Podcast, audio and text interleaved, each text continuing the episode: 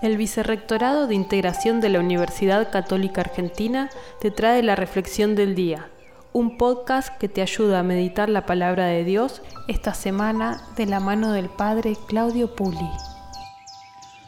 Hoy, 18 de octubre, la Iglesia celebra la fiesta de San Lucas Evangelista y compartimos de su Evangelio el capítulo 10 del versículo 1 al 9. Allí vemos cómo el Señor designa a otros 72 y los envía de dos en dos para que vacian, porque la cosecha es abundante, pero los trabajadores son pocos, y el reino de Dios está cerca. El mismo Lucas sintió ese llamado.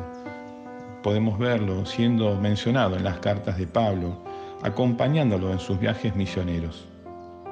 Al mismo tiempo, Lucas es reconocido como el autor de dos grandes obras literarias del Nuevo Testamento, el Evangelio de Lucas y los Hechos de los Apóstoles. El Evangelio de Lucas, con sus características propias, es reconocido como el Evangelio de la infancia de Jesús y sobre todo como el Evangelio de la misericordia. Por otro lado, Hechos de los Apóstoles. Allí se relata la vivencia de fe de las primeras comunidades cristianas.